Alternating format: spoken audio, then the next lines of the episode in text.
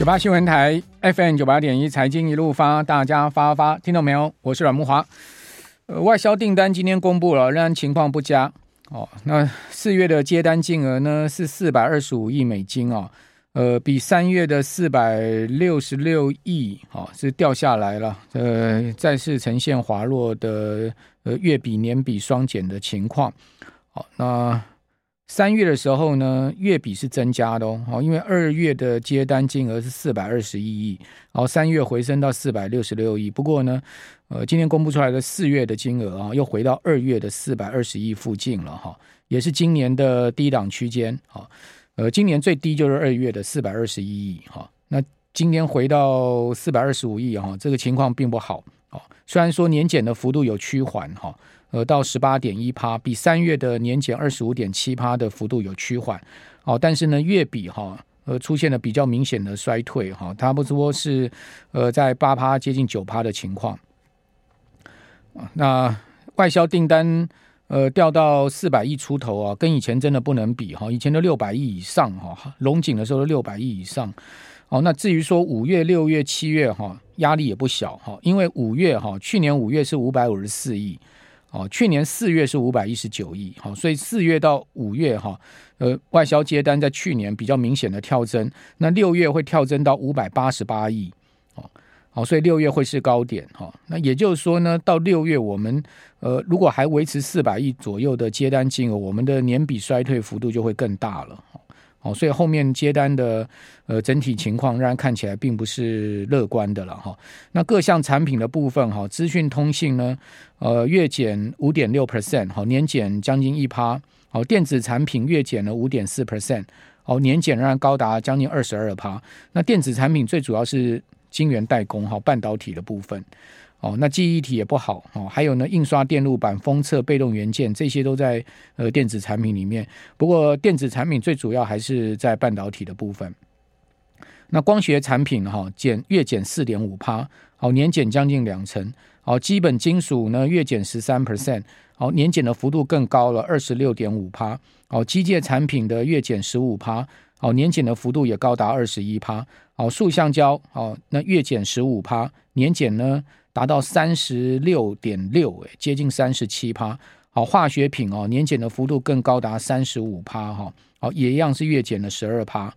好，所以化学品、塑橡胶哈，呃，整个中国大陆的动能很差了哈。所以这个来自于呃中国的单一定是大量减少哈。呃，所以在这样状况下呢，都有这个年比三成的衰退哈。哦，大陆现在目前的经济状况也不好了。哦，也不是说它。要转单或怎么样，可能他自己本身的经济状况也没有那么多那么多单可以下来。好，这是在呃今年外销订单的情况。那外销订单呢、仍然是今年哦，就整个出口仍然是今年 GDP 的压力嘛。好，那这个礼拜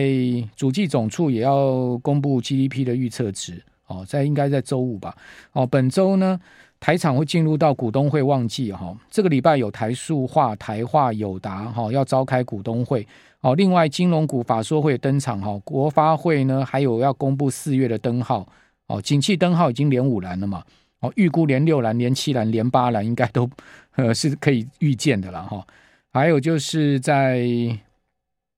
就我们刚刚讲说那个呃主计总处的 GDP 的预估值，好，我们看到这礼拜另外美国的部分就四月个人消费支出物价指数 PC，在五月二十六号要公布，这是一个重量级的数据。哦，联总会关注的通膨数据，哦，PCE 三月年增率是四点二哈，年增的部分呢明显下滑，但是呢核心的 P C 仍然高达四点六，哦，换言之呢核心的 P C 呢居高不下，哈，现在应该是最大压力。哦，此外呢还要公布耐久财订单，美国要公布耐久财订单，联准会的会议纪要也公布，也要公布。哦，那另外最关注的还是美债美债上限的协商，在上周五哈。这个共和跟民主两党的代表哈进行协商哦，那原本呢谈的好好的，但是呢突然共和党的代表就退出了哦，造成美股的下挫。啊，之后呢共和党代表又回来，不过谈了一整天之后是无疾而终，好，没有任何的呃达成协协议的可能。哦，之后呢？呃，美国共和党就放话说要等拜登回国之后呢才谈。那拜登现在回来了，回来了之后呢，现在双边又继续在会谈。不过啊，拜登看起来哦，姿态蛮硬的哦，不知道去日本广岛吃了什么，回来之后姿态变得很硬，说啊，你们民主党哈、哦、要全盘接收啊，哦是不可能的啦，哦，你们民主党现在要。呃，完全依照你们的如意算盘哦，你们的方案我们要这个全盘接收，我们共和党不接受。哇，这个谈话很强硬诶。之前拜登都说有话好说了，哦，大家都可以商量。现在呢，从广岛回来之后变硬了，哦，拜登反而是摆出一个比较强硬的姿态，好像有一点不惜破裂啊。那最后会不会破裂，我不知道，看起来几率应该不大哦。不过现在目前有一个变数，好，虽然说重新谈判。但是呢，美国民主党好感觉起来哦，姿态有变强硬的味道哦，哦，也不知道呃，民主党是呃谈判策略哈，还是真的要硬哦，我也不知道。反正呢，这双边大家啊，就是你攻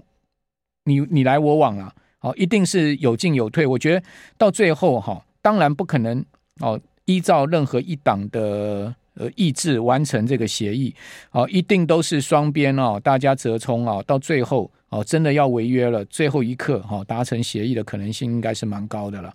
哦，那在此之前呢，反正就歹戏拖棚嘛，我们之前有跟听众朋友讲，哦，就是大家就看看吧，哦，看看这个美国人戏怎么演。哦，那另外我们这礼拜除了今天的外销订单之外呢，五月二十三号就明天哦，有经济部的工业生产指数，还有批发零售销售的数据要公布。五月二十四号有央行的 N one B M two 哈，呃，广义跟狭义货币供给额要公布。五月二十六号就是 GDP 的预测跟四月的景气灯号哦，两个重要的总经数据哦。那呃，在下一周呢，就是 Computex 了，呃，台北国际电脑展哈，这是一个呃呃重量级的展会哦。那在这一次的展会上面。有六大主题，但我个人觉得比较重要的是三个，好，一个是高效运算，哦，这个跟台股盘面上面什么四星 KY 啦、创意啦，哦，这些 IP 股哈，呃伺服器相关概念、连接线相关概念都有关系，哦，另外还有智慧运用，哦，智慧应用的话，呃，现在目前也是什么云端啦，哈，包括 AI 啦这些类似的哈，还有就是说次世代通讯，这三个是一个比较实质的主题，另外还有三个议题，我觉得比较是大方向的。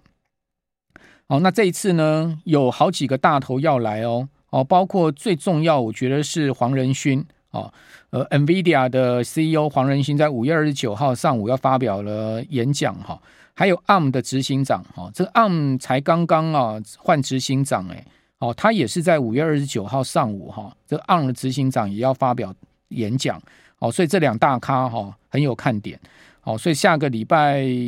六呃五月三十号开展嘛，一直到六月二号。那五月二十九号哈，就是黄仁勋跟 ARM 执行长两个人的呃演讲哈，应该会